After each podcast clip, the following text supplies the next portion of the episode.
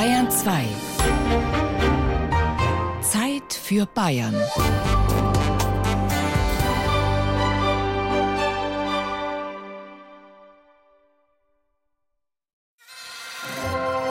Bayern genießen. Zeit für Bayern auf Bayern 2.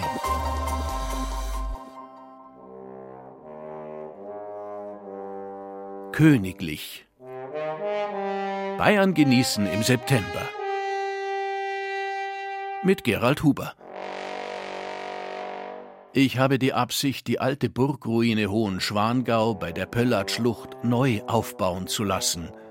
Im echten Stil der alten deutschen Ritterburgen. Schrieb König Ludwig II. 1868 an Richard Wagner.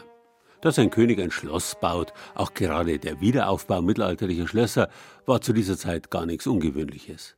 Doch Ludwigs Schloss Neuschwanstein sollte das weitaus berühmteste seiner Art werden.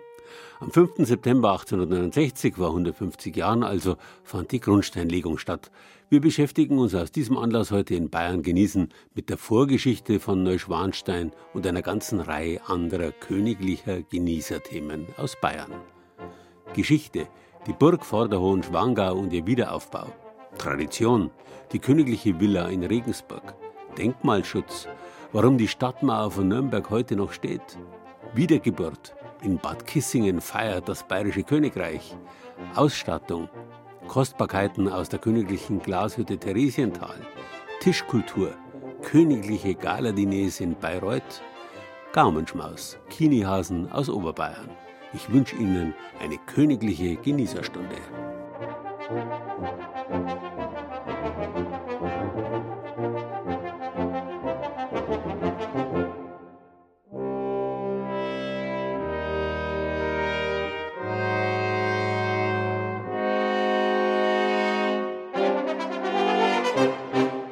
Auch für zahllose andere Menschen wird eine Zeit kommen, in der sie sich nach einem Lande sehnen und zu einem Fleck Erde flüchten, wo die moderne Kultur, Technik, Habgier und Hetze noch eine friedliche Stätte weit vom Lärm, Gewühl, Rauch und Staub übrig gelassen hat. Mittlerweile hat sich als zutreffend herausgestellt, was König Ludwig II. da prophezeit hat. Der Monarch fand viele solcher friedliche Flecken in den bayerischen Bergen und Neuschwanstein sollte der im Wortsinn herausragendste von ihnen werden. Bekannt ist, dass in Neuschwansteins Vorgängerburg vor der Hohenschwangau der letzte Staufer, der 16-jährige Konradin, sich zum Abschied mit seiner Mutter getroffen hat, bevor er nach Italien zog, um dort den Tod zu finden. Aber sonst weiß man über den Vorgängerbau, der für den Bau Neuschwansteins mit den damals modernsten technischen Mitteln gesprengt werden musste, nicht mehr allzu viel. Wer wissen will, wie der Vorgängerbau von Schloss Neuschwanstein ausgesehen haben könnte, der muss ins benachbarte Schloss Hohenschwangau gehen. Kastellan Gerhard Luxenhofer öffnet die hölzerne Tür vom Treppenhaus zum Billardzimmer.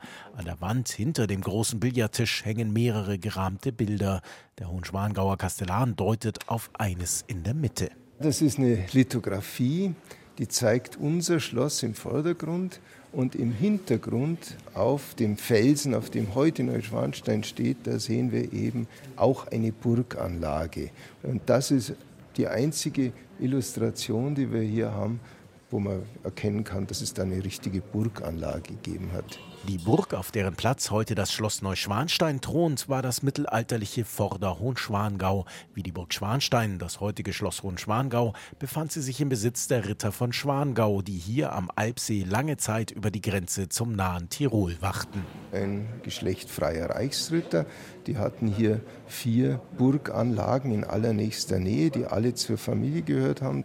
Bis ins 16. Jahrhundert hat die Familie existiert. Die letzten beiden Brüder sind kinderlos äh, verstorben und die Burg hat dann danach häufig noch einen Besitzer gewechselt. Also unsere Anlage, die anderen Burganlagen wurden nicht mehr genutzt und sind dann mehr oder weniger dem Verfall preisgegeben. Während Vorderhohenschwangau, Hinterhohenschwangau und Frauenstein über die Jahrhunderte langsam verfielen, kaufte Ludwigs Vater Maximilian II. 1832 die Burg Schwanstein und ließ sie zu seinem Schloss Hohenschwangau ausbauen.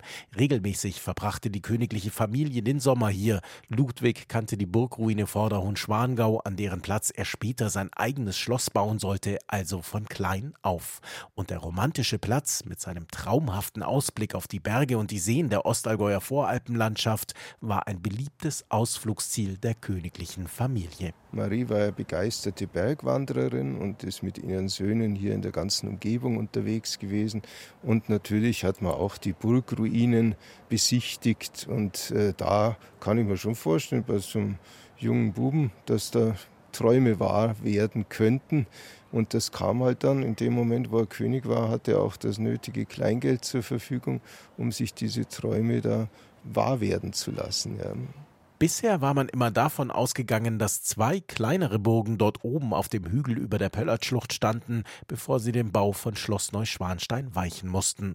Uwe Gerd Schatz, Museumsreferent für die Schlösser König Ludwigs II. bei der Bayerischen Schlösserverwaltung, ist da inzwischen anderer Ansicht. Nach der vieljährigen Überlieferung sollen es zwei Ruinen gewesen sein in nächster Nachbarschaft, Vorder- und Hinterhohenschwangau, was sich nach Erkenntnissen der letzten Jahre als unrichtig erwiesen hat. Es war nur eine, nämlich vor der Hohenschwangau.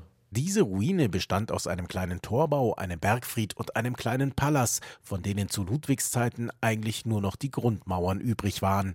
Die romantische Ruine auf dem malerisch gelegenen Hügel inspiriert den jungen König so sehr, dass er sie einmal sogar in sein Tagebuch zeichnet. Die Situation von klein auf war ja dass er in Hohenschwangau die Bilder der Vergangenheit im wahrsten Sinn des Wortes äh, ständig vor Augen hatte, in diesem gemütlichen, etwas biedermeierlichen Burgschloss seines Vaters. Und da ist der Gedanke natürlich in, in einer gewissen Distanz zum Vater, äh, im Sinne des Übertreffens, auch des Vollendens wieder, diese fixe Idee des 19. Jahrhunderts, sich einen eigenen äh, Stammsitz da zu errichten. 1867, mit 22 Jahren, fasst der König den Entschluss zum Wiederaufbau.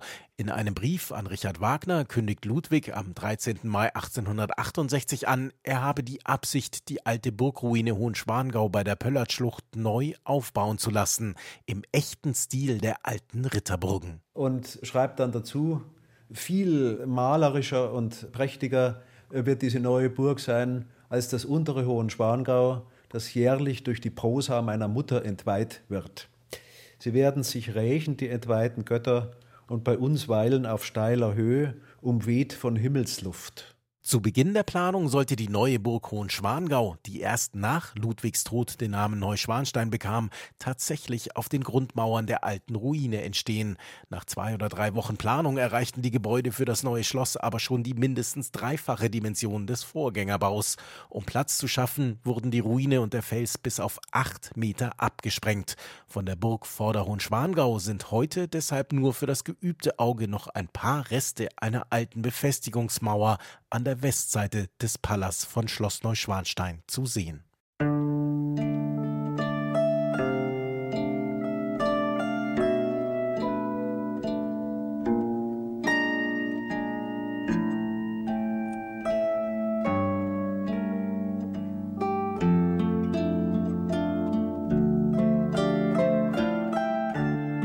Schon gesagt, der Wiederaufbau der Ruinen von mittelalterlichen Burgen und Schlössern war nicht ungewöhnlich im Zeitalter der Romantik.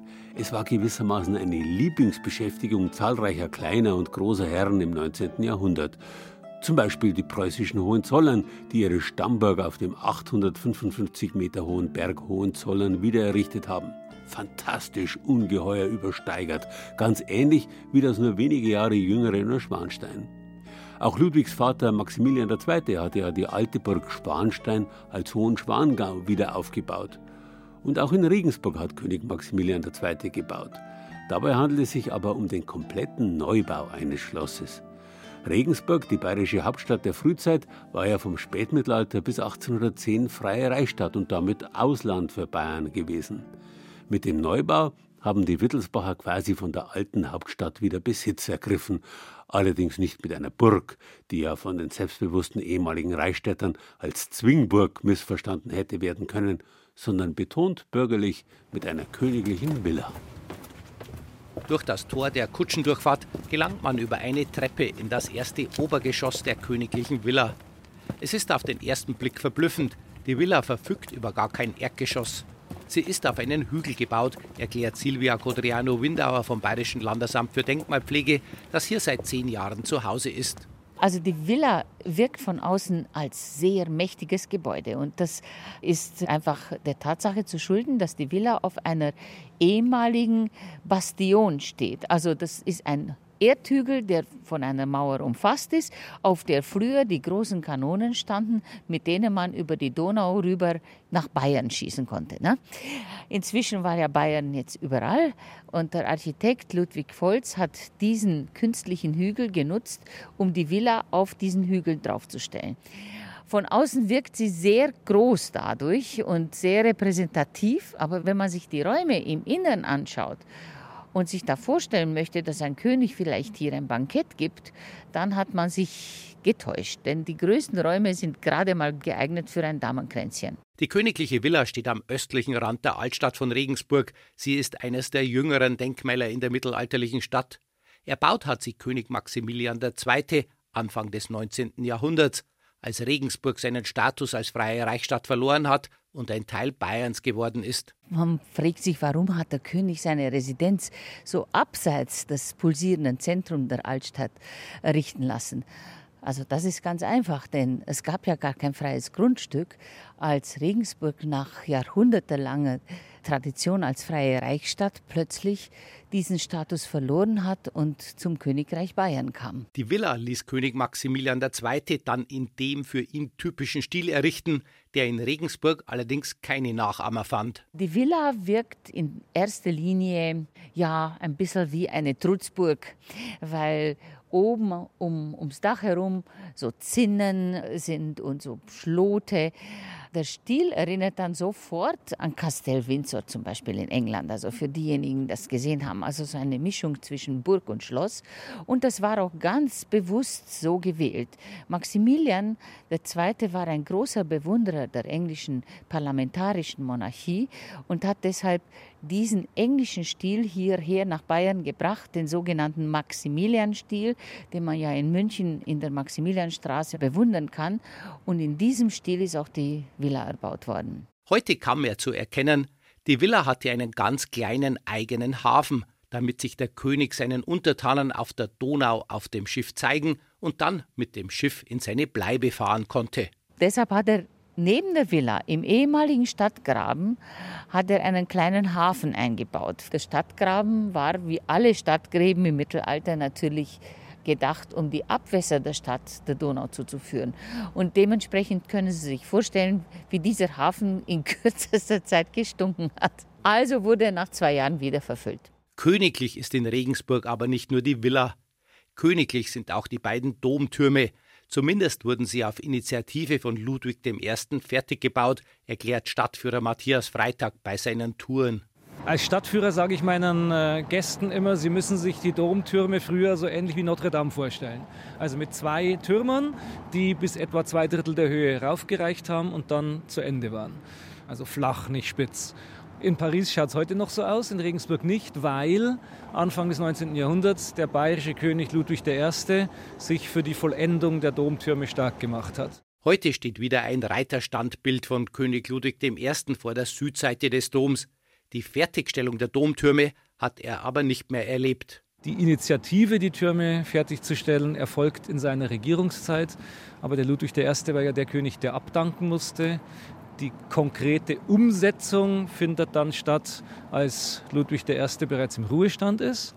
Er fördert aber sozusagen aus seiner Privatschatulle diesen dann anstehenden konkreten Baufortschritt. Und ein bisschen Tragik ist auch dabei. Die Domtürme sind dann fertiggestellt worden 1869. 1868 ist der König gestorben.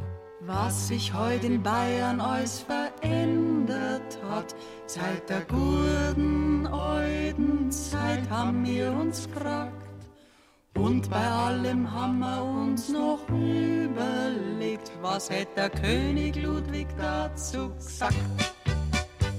Wir Münchner halten sehr viel von der Tradition, aber für einen Fortschritt sind wir auch bloß haben wir halt schon fast ein bisschen zu viel Beton und zu wenig gute Luft zum Atmen da. Früher, wenn's im Zimmer ein bisschen gestunken hat, hast das Fenster aufgemacht und es war eine Ruhe. aber heute kommt der ganze Gestank von draußen rein. Wenn's der gute Luft haben willst, mach's Fenster zu. Ja, sowas hätt's im Leben beim König Ludwig nie nicht gegeben. Ja, sowas hätt's im Leben beim König Ludwig nie nicht gegeben. Bürgerlich haben Bayerns Könige praktisch alle gedacht und alle waren sie entsprechend ihrer Zeit Romantiker. Ganz besonders natürlich Ludwig II., gleichzeitig der vielleicht unbürgerlichste unter den bayerischen Königen. Er hat in jungen Jahren eine umjubelte Triumphreise durch Franken gemacht und das märchenhaft altdeutsche Nürnberg besonders liebgewonnen. In keiner Stadt fühle ich mich so heimisch wie hier. Die Bevölkerung ist intelligent und durchaus edel, unterscheidet sich darin so vorteilhaft von dem Münchner Plebs. Wenn, was mir nun leider völlig unbezweifelbar klar erscheinen muss, in München nie und nimmer Heil unserem Wirken erblühen kann, so will ich den größten Teil des Jahres in Zukunft hier zubringen. Hier im geliebten Nürnberg, das mir täglich teurer wird. Vielleicht hat er sogar mit dem Gedanken gespielt, seine Residenz ganz nach Nürnberg zu verlegen. Da hat es ihm gar nicht gepasst, als die Nürnberger Industriebarone die komplett erhaltene mittelalterliche Mauer der Stadt abreißen wollten. Doch der König verbot das kurzerhand. Bei den Nürnbergern hat er sich damals in die Nesseln gesetzt. Heute sind sie froh über das königliche Machtwort und spazieren die einzige erhaltene Mauer einer deutschen Großstadt gern und genießerisch entlang. Man sieht nur, was man weiß, heißt es. Darum habe ich mir für den Spaziergang entlang der Stadtmauer einen Experten als Begleiter gewählt. Der Kunsthistoriker Helge Weingärtner arbeitet als wissenschaftlicher Mitarbeiter im Nürnberger Stadtarchiv und erforscht seit über 20 Jahren die Geschichte der Stadtbefestigung. Es ist ein heißer Sommertag, gerade richtig für einen Spaziergang im Schatten der Stadtmauer. Wir treffen uns an einem der größten und mächtigsten Tore, dem Frauentor, in der Nähe des Bahnhofes. Auf dem Turm prangt ein großes blaues Kuh. Ja, die Türme der Nürnberger Stadtmauer waren oder sind bis heute nach dem Alphabet geordnet. Nun haben wir natürlich bis heute mehr als 25 Türme und deswegen die Farben. Es beginnt mit dem schwarzen Alphabet an der Burg und springt dann auf der hinteren Insel Schütt um. Der eine Turm auf der Insel ist noch das schwarze Z, der nächste ist das blaue A. Und dann geht man hier rauf bis zum Frauentor und landet beim Q. Es wird dann weitergehen mit dem roten Alphabet, zuletzt mit dem grünen, das bei der Burg schließt. Wir gehen dann jetzt einmal durch das Frauentor durch. Und wenn wir sagen, wir wollen die Stadtmauer auch genießen, dann stehen wir gleich direkt vor dem ersten Gasthof, in dem man das könnte. Was haben wir hier?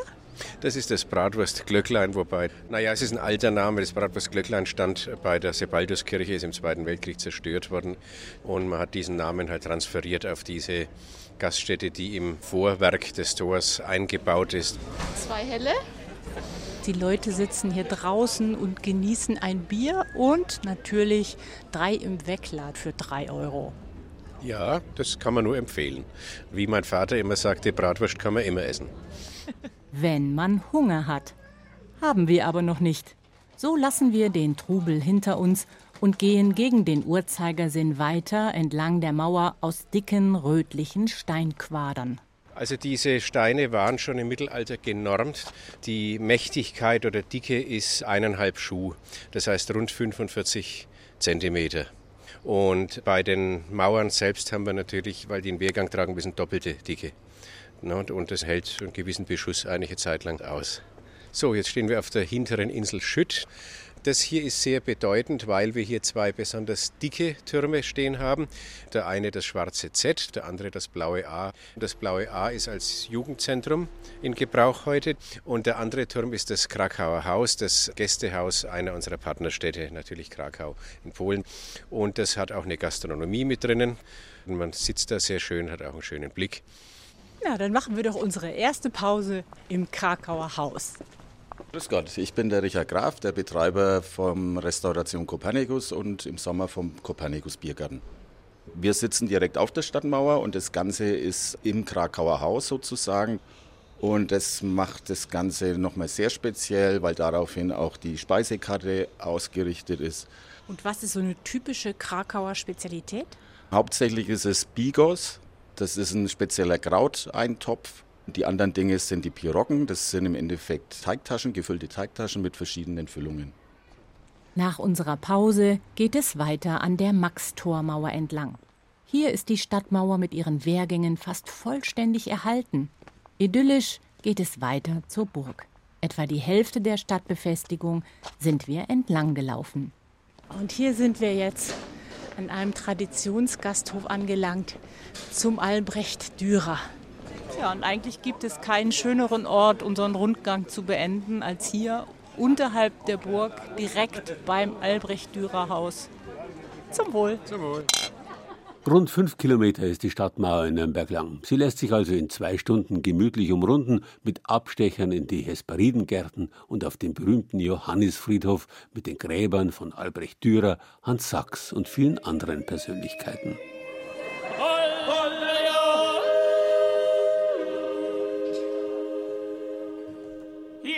radio.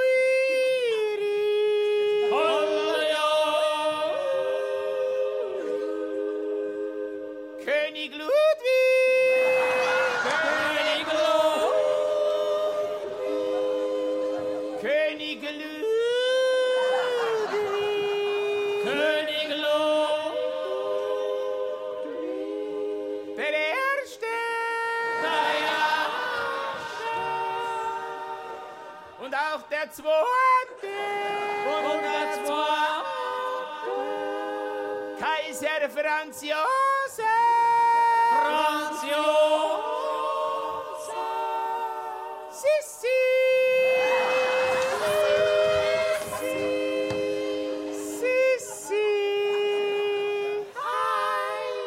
Es müssen wirklich nicht immer Schlösser sein.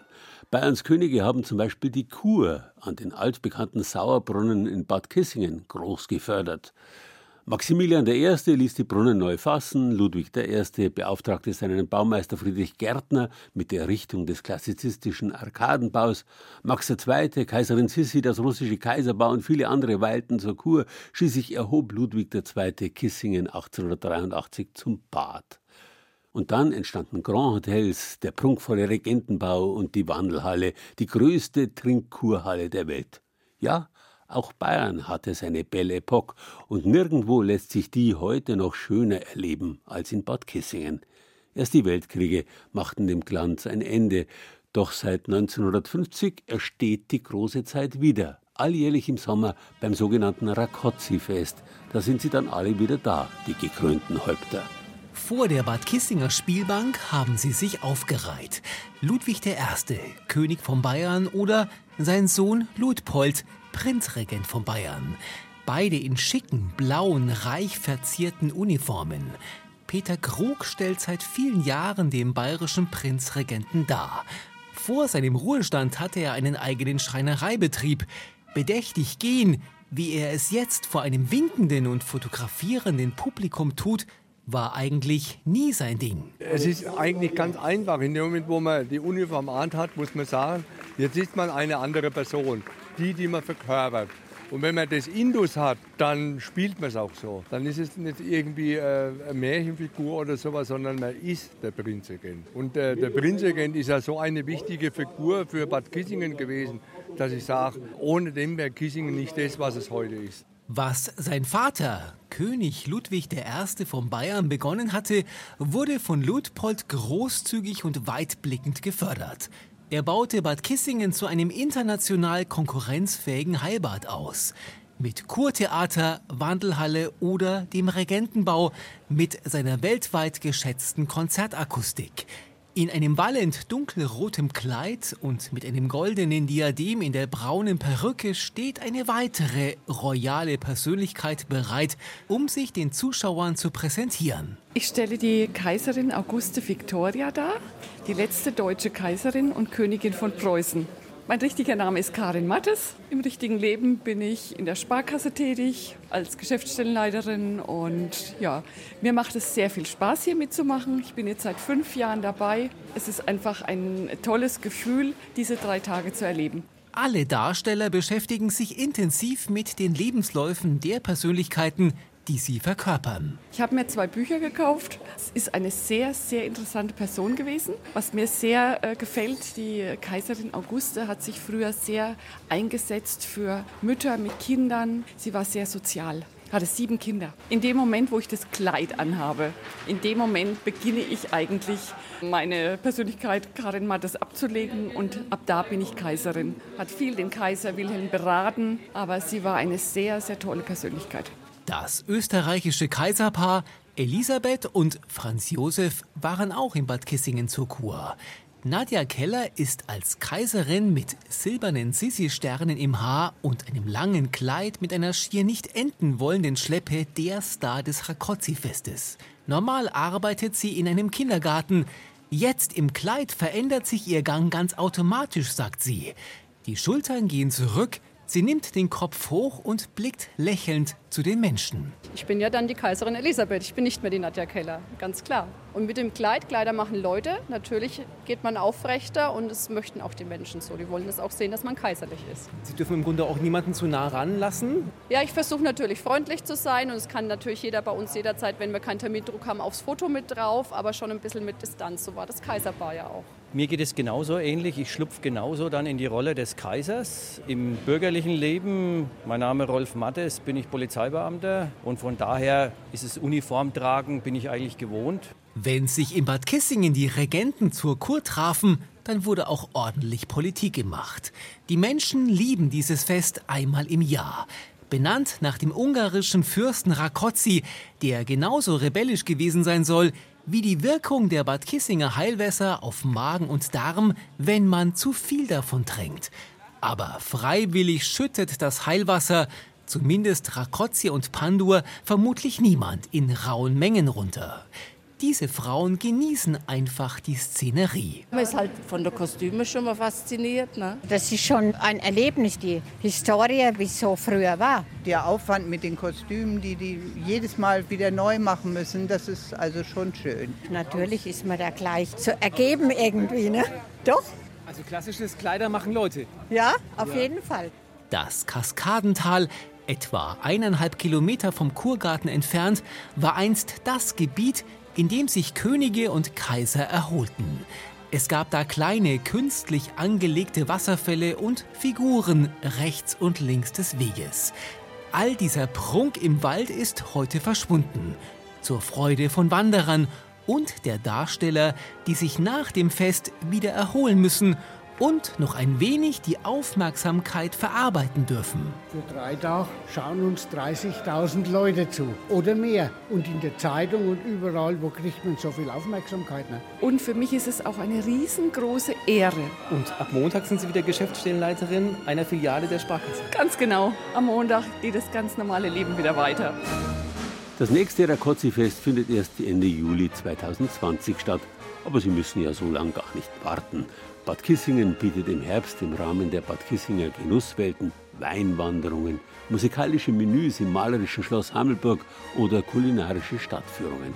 Eine Übersicht der Veranstaltungen finden Sie auf unserer Internetseite Bayern genießen und dort haben wir auch noch einen ganz besonderen Wandertipp für Sie.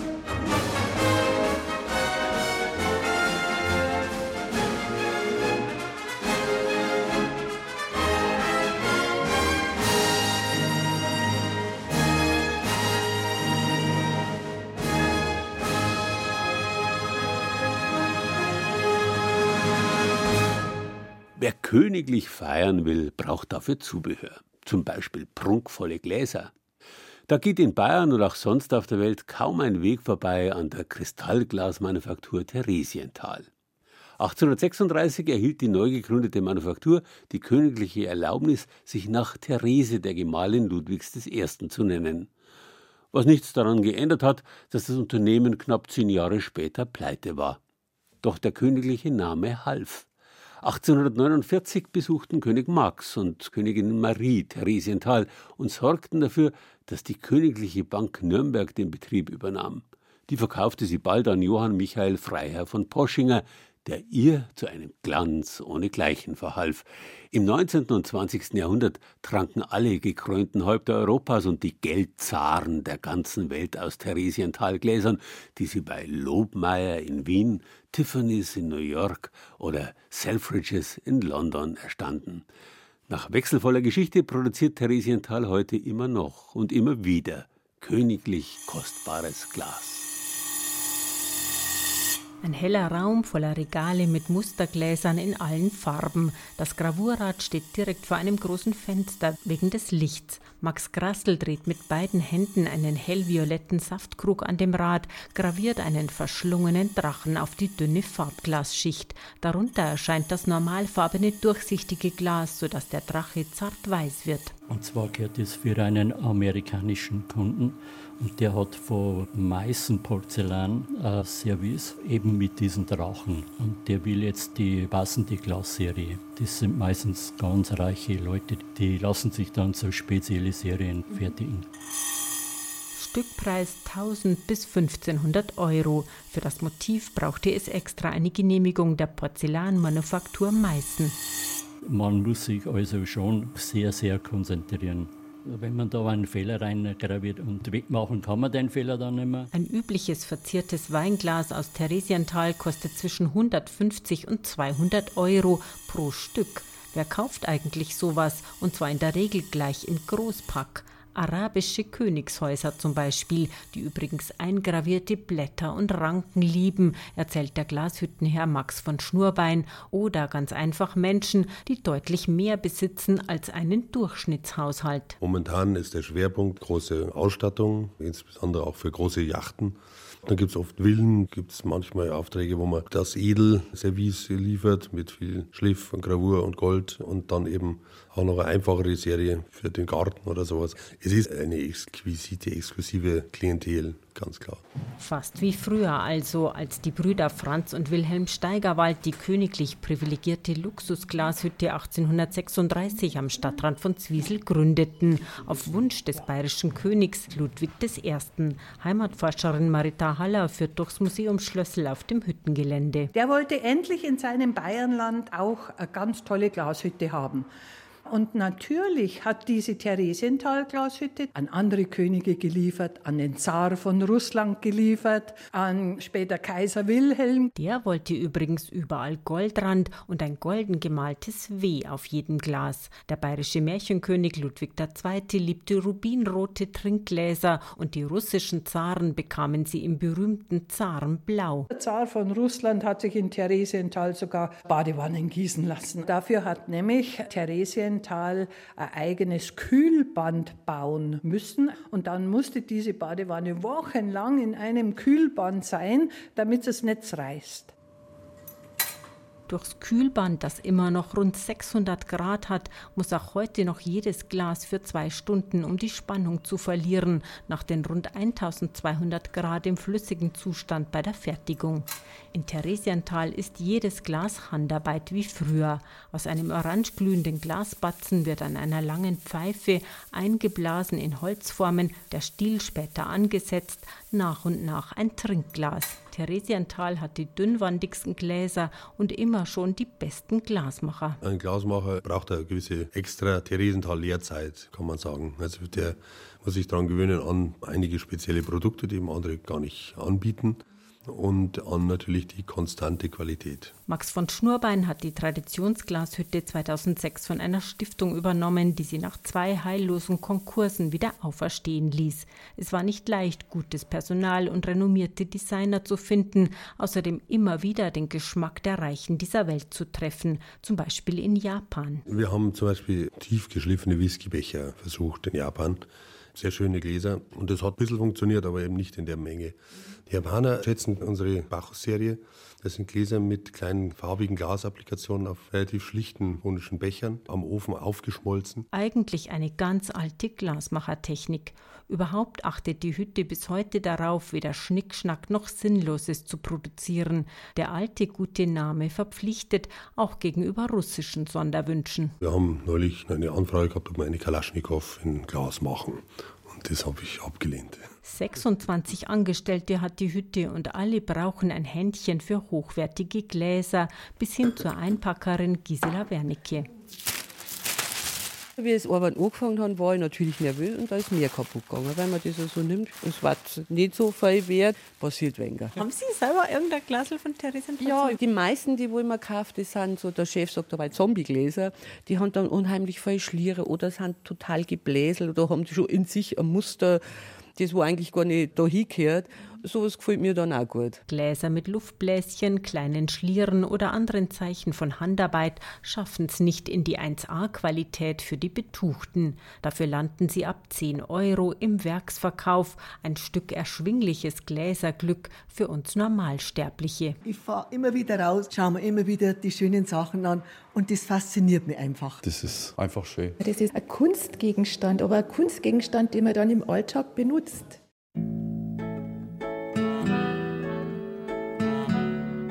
Besuch in Theresienthal lohnt sich in jedem Fall. Im dortigen Museumsschlösschen gibt es eine der prächtigsten Glassammlungen weltweit zu sehen. Darunter beispielsweise auch die Prototypen der Glasgarnituren für den russischen Zaren, den Kaiser von Frankreich, für König Ludwig II. und Kaiser Wilhelm II.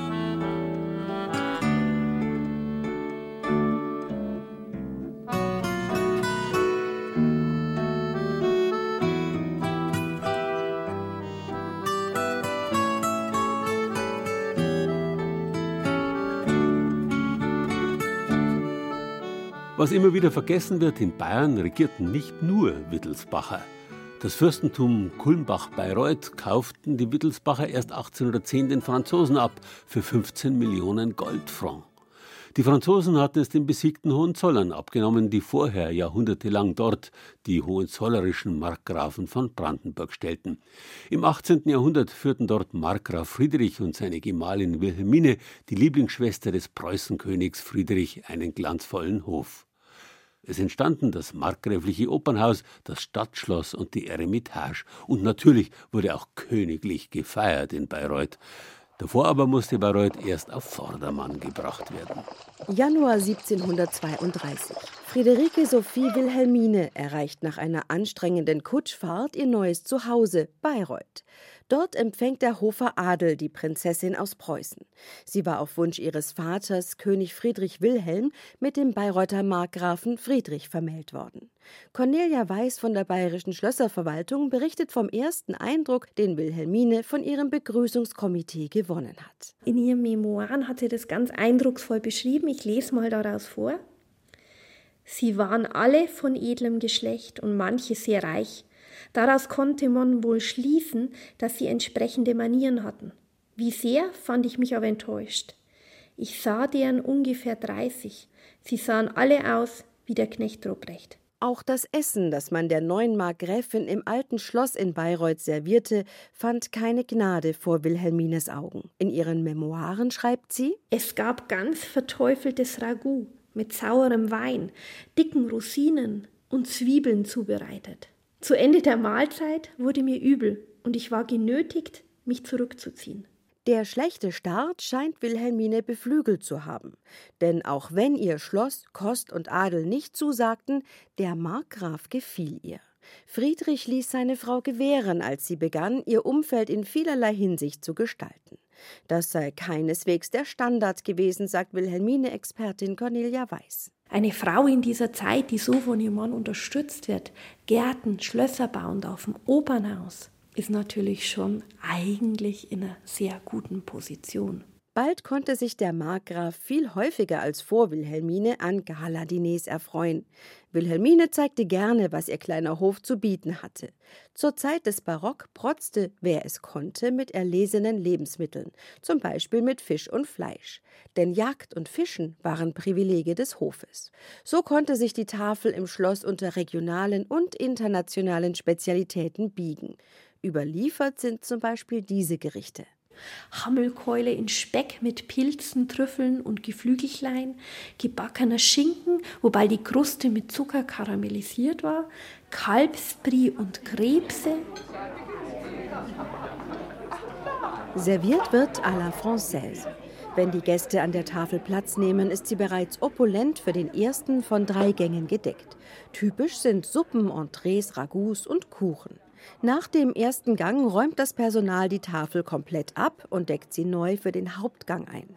Große Fleischstücke beherrschen jetzt die Tafel. Man speist von Porzellantellern und lässt sich aus silbernen Terrinen schöpfen. Blumen und Bayreuther Fayencen, eine Art Keramik, schmücken den Tisch. Im Dessertgang serviert das Personal Obst, Kuchen und Pasteten auf Spitzendeckchen.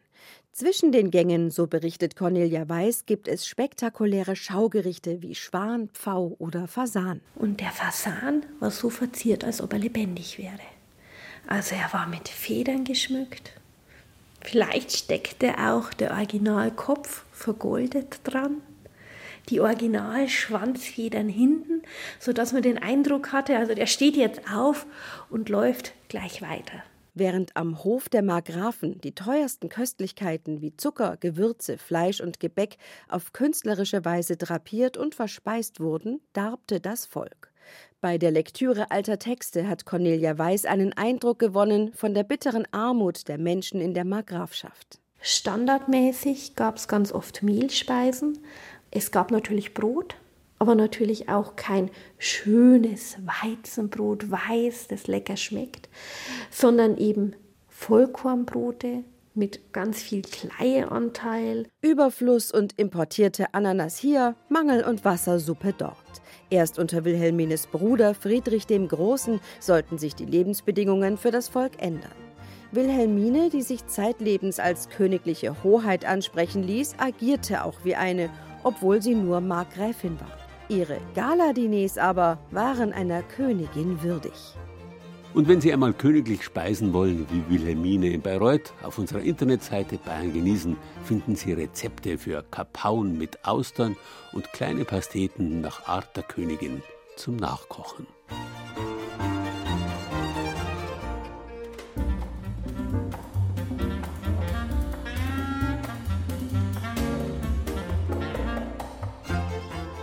König heißt noch im Mittelalter Kunig oder Künig, davon der bayerische Dialektausdruck Kini.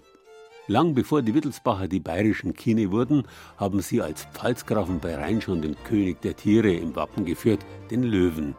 Raubtiere wie Adler, Bären, Panther oder eben Löwen waren ja bei den Fürsten als Erkennungsmerkmale besonders beliebt, wie heutzutage bei Sportvereinen. Unvorstellbar, dass ein hoher Herr, auch wenn er bloß ein kleiner König, ein Kuhnigel gewesen wäre, das furchtsame Kaninchen im Wappen geführt hätte. Und trotzdem heißt das Kaninchen in Franken, Schwaben und Altbayern Kunigel, Königel oder Kinihas. Die Bezeichnung geht auf das lateinische Cuniculus zurück, das so viel wie Röhrenbewohner bedeutet. Aber weil Königel eben auch kleiner König bedeuten kann, wurde es mit Kini in Zusammenhang gebracht. Letztlich hat das Kunigel, der Kinihas, also nichts mit dem König zu tun. Oder etwa doch? Die Leute vom 106 Jahre alten Kaninchenzüchterverein im oberbayerischen Pfaffenhofen an der Ilm müssen das doch wissen. Blaue Wiener. Rote Neuseeländer. Deutsche Riesen. Helle Großsilber. Zwergwidder. Alaska-Kaninchen. Die einen sehr ruhig und ausgeglichen, die anderen groß, elegant und sportlich, viele recht zutraulich, andere wiederum etwas träge. Sie sind so unterschiedlich wie ihre Besitzer auch. Ausgewählt haben wir damals den blauen Wiener, weil er mir einfach gefallen hat von der Farbe her. Es ist kein so großer Hase, 4 Kilo, 5 Kilo und ein sehr kompaktes Tier, das er gesund immer ist. Es war mir auch wichtig, dass ich also ein stabiles Tier habe. Die Farbe, das ist sowas zwischen blau und grau. Also wie soll man ähm, das beschreiben? Man bezeichnet es als Stahlgrau. Wenn man Stahl in der Hand hat, dann sieht man ja die blaugraue Farbe. Und da kommt der, der blaue Wiener her. Zu Besuch beim Kaninchenzuchtverein im oberbayerischen Pfaffenhofen an der Ilm. Es wird gezüchtet und gefachsimpelt. Das werden nur Hasenhunger von diesem Zuchtjahr. Auf das kommt es ja drauf an. Du musst ihm die richtige Häse haben und den richtigen Rambler. Und dann musst du schauen, ob das Richtige rauskommt. Das ist nicht immer gesagt. Du kannst auch mal nicht klappen. Ja? Oder du hast jetzt einen Aufbeißer, wie jetzt den da drüben. Ja, den kannst du gar nicht brauchen, den kannst du jetzt führen und dann kannst du ihn schlachten. Es ja. zieht die dann auch selber? Ja. So. Das gehört bei der Zucht genauso dazu als für alles andere auch. Sonst hast du irgendwann alles voll Hasen, aber das wird jetzt noch weitergehen. Kaninchenbraten. Hasenragout. Geschmortes Kaninchen. Kleine Kaninchen-Haselnusspasteten. Kaninchen in Wacholder, Honig, Weißweinsoße. Auf frisches Blut in der Zucht kommt es an. Es geht um Kaufen und Verkaufen, um Zuchterfolge und Pokale.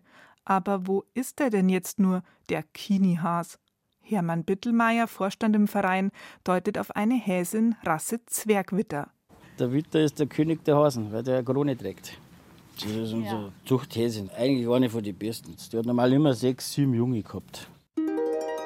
Was für ein majestätisches Erscheinungsbild, der Zwergwitter und seine ausgeprägte Krone als Inbegriff dessen, was überhaupt durch züchterische Arbeit am Kaninchen geformt und gestaltet werden kann.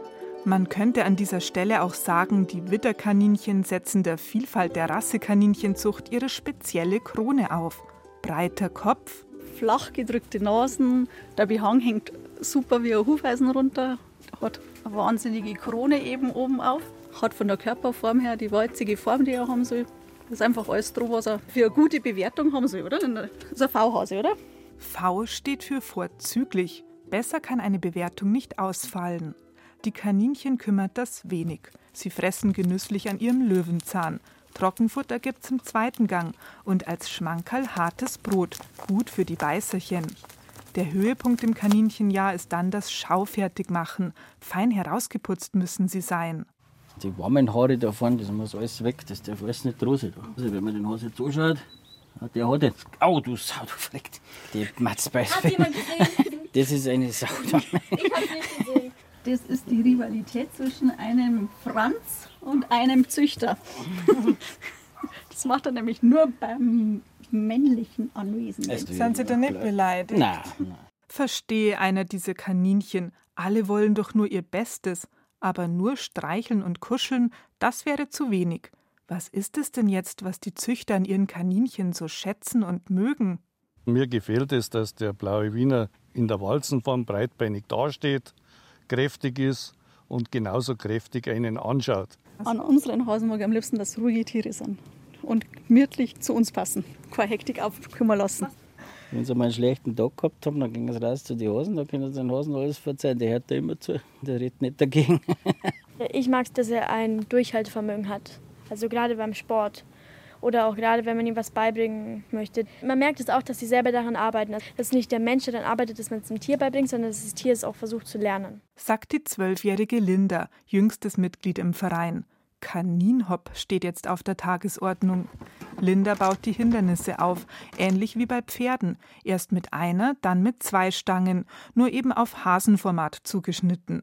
Häsin Lenny wird angeleint und nein, sie hoppelt nicht mehr, sie springt elegant über die Stäbe. Schwerkraft scheint jetzt nicht mehr zu gelten. Erst nach dem fünften Stab, und das ist immerhin fast Lindas Hüfthöhe, ist Schluss. Die ersten Stäbe fallen. Anerkennende Blicke vom Vereinsvorsitzenden Hermann Bittelmeier. Gerade die Jungen sollten das ansprechen, dass wir einen Zusammenhalt haben und auch miteinander persönlich umgehen, nicht bloß mit dem Smartphone umeinander spielen den ganzen Tag. Weil da muss man halt Smartphone weglegen, weil da geht es halt nicht mit einer Hand. Da braucht man halt doch noch zwei. Bist zufrieden, Linda? Ja. Hm? Ich bin am meisten zufrieden mit Lenny. Lenny ist mein Liebling. Also wenn den jemand verkaufen würde oder so, wenn er von der Brücke springt, springe ich hinterher, weil ich ihn retten will. Da schon mal kein Kaninchen-Ragout. Aber ich kriege von der Mama trotzdem das Rezept. So, ja, genau. Ja. Das Hasenragout-Rezept gibt es selbstverständlich auf unserer Bayern-Genießen-Seite. Dazu noch Fotos vom Kanin-Hopp-Training und weiteren Kaninchen.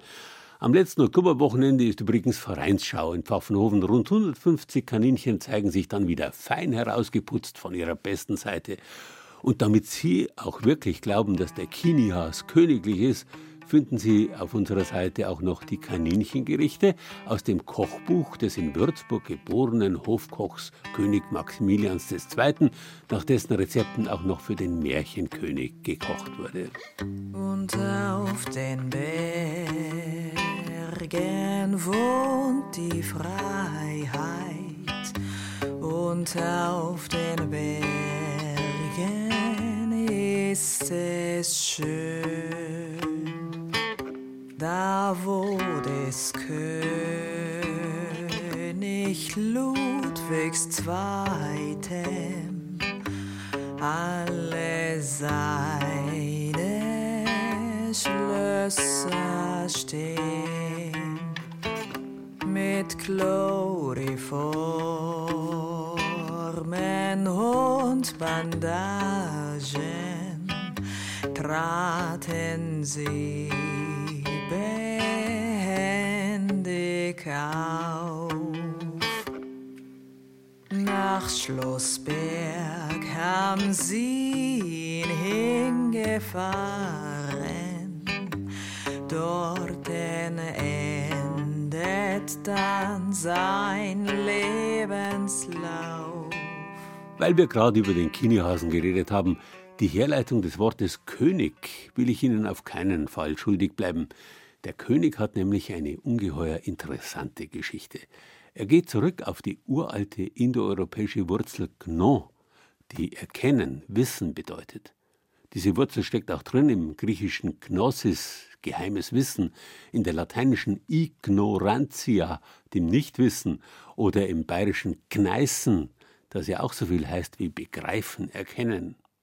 In prähistorischen Zeiten und der Antike waren die Könige zugleich ja die höchsten Priester, deren Aufgabe es war, aus geheimem Wissen das Schicksal des Volkes zu ergründen und dann daraus die wichtigsten Schritte in die Zukunft zu bestimmen. Und obwohl sie Könige der Neuzeit waren, haben sich die bayerischen Könige praktisch allesamt auf ihre Art als ausgesprochen weise herausgestellt. Sie haben es verstanden, die Neubayern aus Franken und Schwaben und die Altbayern so fest zusammenzuschweißen, dass das neu entstandene Land bis heute Bestand hat. Einheit in der Vielfalt war und ist das Motto. Und die Vielfalt Bayerns, die lässt sich wahrhaft königlich genießen.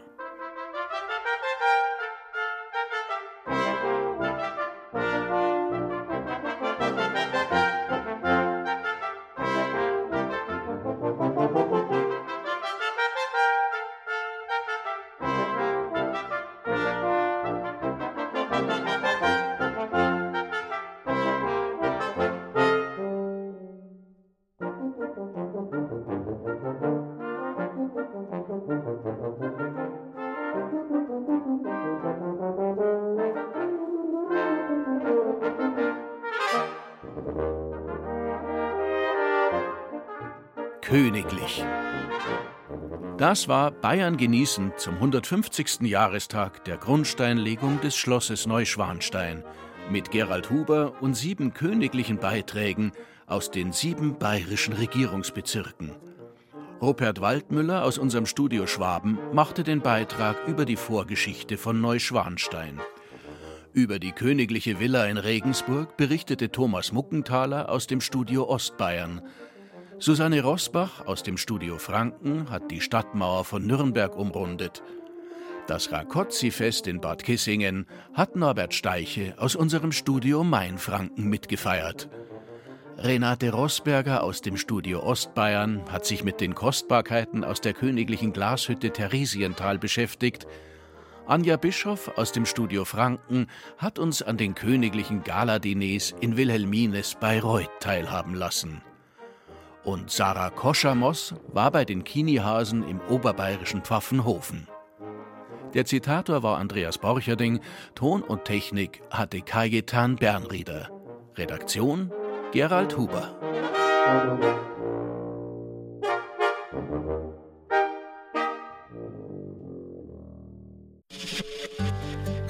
Wenn Ihnen dieser Podcast gefallen hat, dann gefällt Ihnen vielleicht auch Mythos Bayern BR-Historiker Gerald Huber nimmt Sie mit zu Personen und Objekten aus tausend Jahren bayerischer Geschichte. Alle Folgen von Mythos Bayern gibt es unter bayern2.de slash podcast und überall, wo es Podcasts gibt.